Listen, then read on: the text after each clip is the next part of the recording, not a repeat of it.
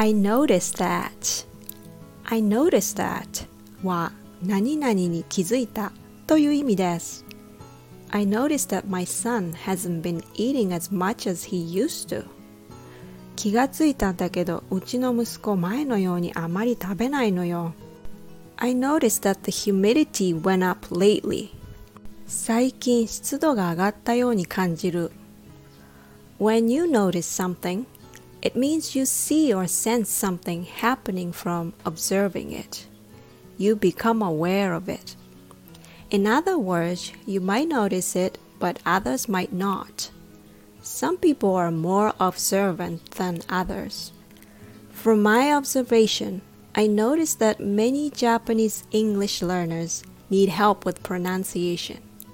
I think it's important to be able to say something very simple, but in a way that's easily understood.